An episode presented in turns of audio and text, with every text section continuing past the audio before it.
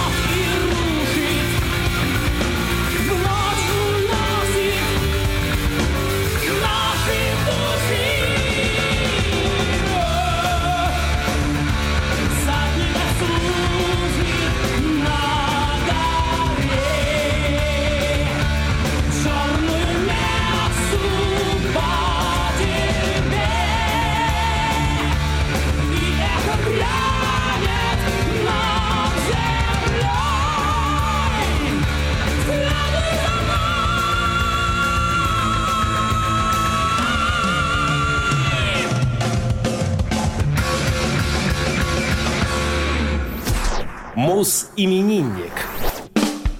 4 ноября 1965 года родился Джефф Скотт Сота, американский рок-певец пуэрториканского происхождения, наиболее известный как вокалист первых двух альбомов Ингви Мальмстина и тур-вокалист группы Journey в 2006-2007 годах. Также он принимал активное участие в группе «Талисман» и коллективе Акселя Руди Пейла. В настоящее время он выступает как сольно, так и в составе супергрупп Wet, Sons of Apollo и Trans-Siberian Orchestra. Джефф родился в Бруклине, Нью-Йорк, США. Известность пришла к нему в начале 80-х после выпуска двух альбомов гитариста Ингви Мальмстина, на которых Сота был вокалистом. Певец также исполнял партии вокала для саундтреков к фильму «Рок-звезда» как участник вымышленной группы Steel Dragon, в которой также играли Зак Уайлд, Джефф Пилсон и Джейсон Боном, и к мультсериалу «Мыши-байкеры с Марса», ну или «Мыши-рокеры с Марса». С начала 2000-х Скотт Сота тесно сотрудничал с участниками группы Queen. Он принял участие в ежегодном мероприятии, посвященном дню рождения Фредди Меркьюри в Рейдинге, Великобритания, где исполнил песню Dragon Attack вместе с Брайаном Мэем.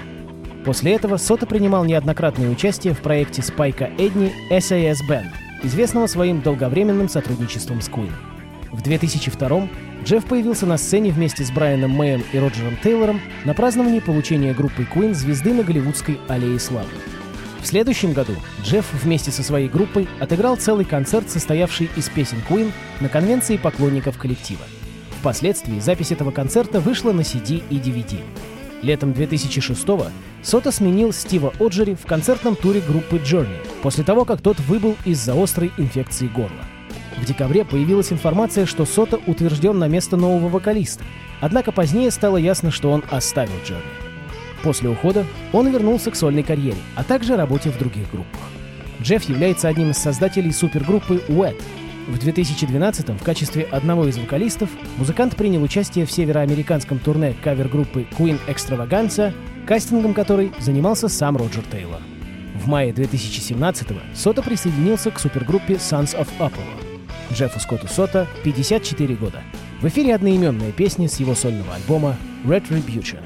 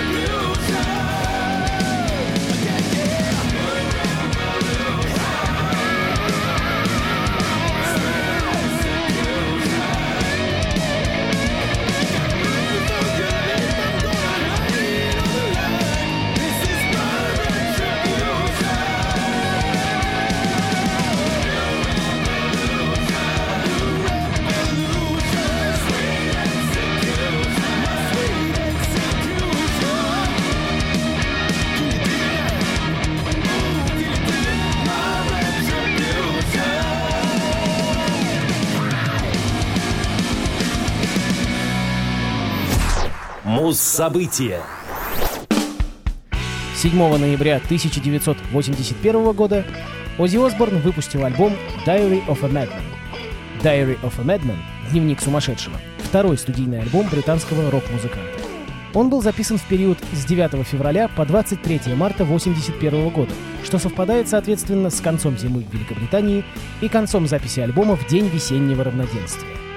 Диск был переиздан 22 августа 1995 Альтернативная же версия появилась в 2002 Синглами к пластинке издавались песни Flying High Again и Over the Mountain. Diary of a Madman — это последний альбом с участием гитариста Рэнди Роудса перед его гибелью в авиакатастрофе в 1982 году. После этого у Ози началась тяжелая депрессия, из которой он не скоро вышел, убрав из почти готового концертного альбома Speak of the Devil все записи с Рэнди Роудсом, заменив их на песни периода Black Sabbath. Несмотря на то, что бас-гитарист Руди Сарза и ударник Томми Олдридж присутствуют на фотографии и указаны во вкладыше к альбому как участники записи, на самом деле в записи оригинальной версии полностью участвовали Боб Дейсли и Ли Керсли. Ссылаясь на интервью 2005 года с Дейсли, хотя Дон Эйри и отмечен в качестве клавишника, фактически партии клавишных записывал Джонни Кук, потому что Эйри по каким-то причинам был недоступен. На альбоме имеется несколько песен с акустическими вступлениями, такие как You Can't Kill Rock and Roll, SATO, Tonight и, собственно, заглавная композиция. Оззи Осборн говорил, что получившаяся запись понравилась ему больше, чем предыдущая, Blizzard of Oz. Сразу же после выхода пластинки Оззи отправился в турне, где его встречали как настоящего героя. В некоторых городах его упрашивали даже выступить дважды на одних и тех же площадках. Альбом получил название после прочтения Осборном автобиографии одного из видных идеологов оккультизма 19-20 века Алистера Кроули. 3 мая 2011 года было выпущено юбилейное 30-летнее издание альбома, включающее дополнительный диск. Оригинальный материал подвергся ремастерингу. Юбилейное издание, помимо оригинального диска, содержало CD под названием Ozzy Live с концертными записями, сделанными во время тура в поддержку альбома Blizzard of Oz. Диск был сертифицирован Американской ассоциацией звукозаписывающих компаний как трижды платиновый 26 октября 1994 года. Ну а на радио ВОЗ Оззи Осборн и композиция с альбома Diary of a Madman SATO.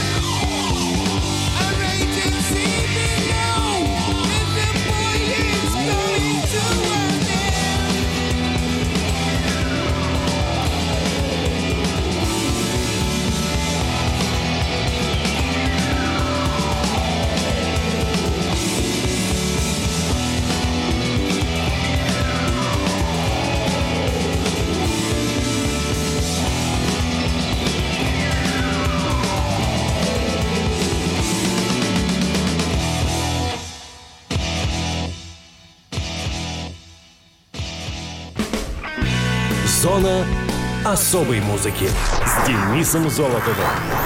Хочешь услышать о своем любимом исполнителе? Записывай адрес зона дефис музона собака яндекс.ру. А на сегодня все.